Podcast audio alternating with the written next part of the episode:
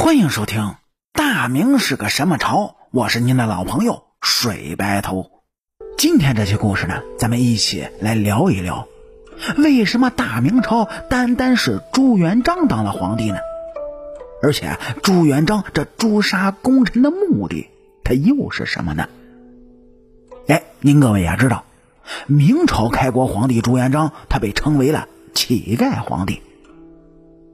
他从一个穷到衣不遮体、食不果腹的平民，到南征北战、拼搏了近二十年，一朝登上龙位的皇帝，这样前后身份的悬殊，想必历史上他并不多见。然而，也许正是因为自己的谋反起家，正是因为自己出身贫苦，对失去权力有着异乎寻常的恐惧。朱元璋在打下江山之后呢，就选择了对身边那些当初患难与共、生死与共的兄弟们下了毒手。对于朱元璋大肆诛杀功臣、卸磨杀驴的举动，人们是很自然的要将他与兔死狗烹、鸟尽弓藏的刘邦相提并论。这俗言道：“汉家待功臣薄。”朱明更是有过之而无不及。可是啊，刘邦杀的功臣呃不过寥寥。再说啊，朱连也没有如此之广。而且刘邦杀的基本上都属于异姓王，并非他手下的功臣集团。由此可见，我们不能将朱元璋的用心轻易的与刘邦做简单的比较。在主播看来。朱元璋之所以如此不遗余力的诛掠功臣集团，起码呢就有这么几点考虑。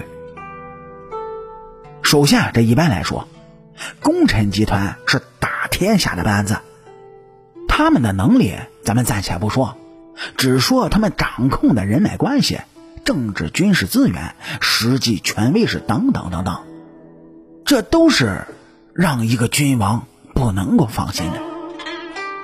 他们有随时绑架皇权的能力，这就要严重的威胁到皇权的稳固。这里呢，也引申出一个问题来，就是中国与其他国家政权的生成有个很大的不同地方，这就是枪杆子里面出政权。打江山的就必定要坐江山，就要实行专政。而如果按照西方人的理解呢？专政制度它本身就没有多少合法性的。为了防止被人再拿枪杆子推翻，这当政的君主啊就应该竭力巩固自己的统治，消除那些潜在的危险。这第二，我们需要注意，所谓的功臣集团呢，都有一个最为普遍的心理，就是他们自认江山是自己打下来的，当然自己要坐江山。起码要保有一定的政治经济的特权。洪武年间，这本是国家草创时期，新兴的文官集团才刚刚孕育出来。他们对于功臣集团的制衡力量还是有限的。哎，这随着时间的推移啊，才会慢慢的提高。那么这样一来，功臣集团的强大存在，它就危及到了君主的中央集团。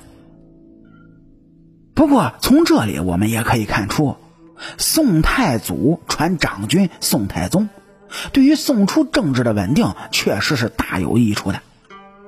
而好文的太宗，为北宋文官政治的成熟啊，也提供了时间与便利的条件。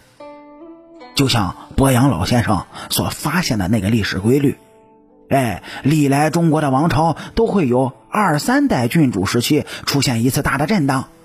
挺过去这次危机呢，王朝则会顺风顺水；反之就会速亡。这北宋初期政权的相对平稳，应该就与传长君有着莫大的关系。第三点，功臣集团它容易形成特权阶级，以至于对国家的政治、经济诸多的方面产生巨大的影响力。干预政治经济资源的再分配，这也是我们今天所看到的现实。您就像光武帝刘秀由于一意保全功臣，结果东汉就成为了一个相当贵族化的朝代，皇权被绑架也就成了家常便饭，地方分裂倾向也是相当的严重，乃至于其灭亡之后啊，仍旧是尾巴大的甩不掉。再比如唐朝初年也是这样。只是到了手段严厉的武则天当政时啊，这才有所的改观。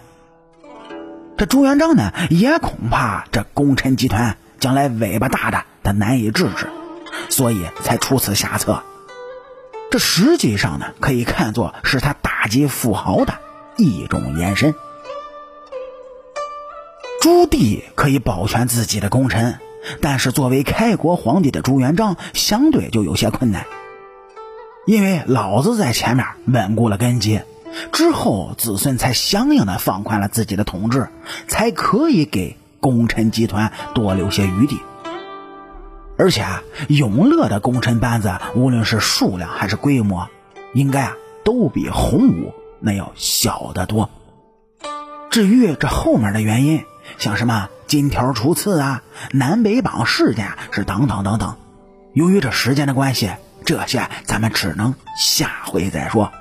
好了，感谢您各位在收听故事的同时呢，能够帮主播点赞、评论、转发和订阅。我是您的老朋友水白头。大明是个什么朝？下期咱们接着聊。